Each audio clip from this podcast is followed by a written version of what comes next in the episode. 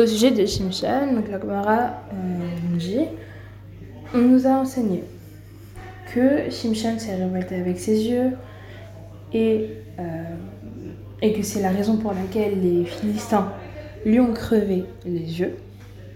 Mais du coup, la Gemara nous pose une question. Quelle est cette question? Mais est-ce qu'on n'a pas écrit ici que euh, son père et sa mère ne savaient pas que ça venait d'Hachem?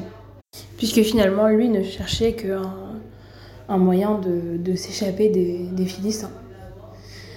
Eh bien, finalement, l'Agmara répond non. Même si Hachem avait prévu le châtiment que les Philistins lui donneraient, dans tous les cas, quand il est, allé, lui, il avait suivi son inclination, son, inclination, son inclination et finalement n'avait pas agi pour euh, le bien du, ciel. Et au sujet de la femme qui a, entre guillemets, causé sa perte, l'Agmara nous dit ensuite que dans le verset, on a, il arriva par la suite qu'il aima une femme dans la vallée de Sorek dont le nom était Delilah. Delilah.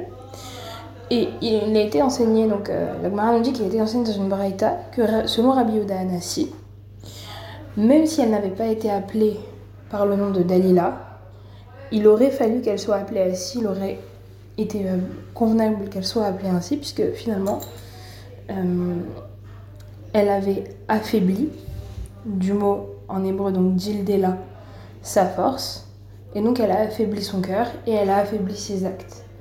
Et en affaiblissant son cœur, ses actes, etc., elle a diminué ses mérites. Et euh, en affaiblissant ses mérites, en fait, la présence divine l'a quitté, lui, mais lui ne savait pas. Mais l'Agmara pose une autre question. Au sujet du verset qui nous dit Et quand vit qu'il lui avait dit tout son cœur, la question de l'Agmara, c'est comment est-ce qu'on sait ici que comment elle l'a su qu'il avait dit la vérité, puisqu'il avait bien menti avant sur ça?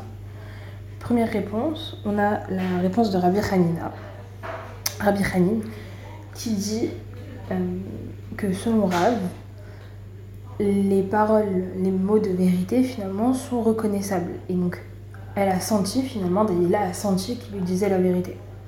Abaye donne une autre réponse qui est que elle savait que Samson, finalement, était quelqu'un qui était juste et qui, n'invoquerait pas le nom du ciel en vain.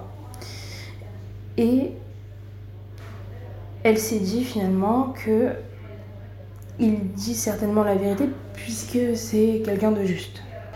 Et dernière, euh, enfin, dernière, autre anecdote que nous raconte la Gomara au sujet de Samson, c'est que euh, c'est qu'après finalement que Samson ait frappé mille Philistins avec la mâchoire d'un âne, il a appelé ce lieu, il l'a appelé Léhi, et à ce moment-là, Dieu lui a donné euh, miraculeusement à boire alors qu'il qu mourait de soif.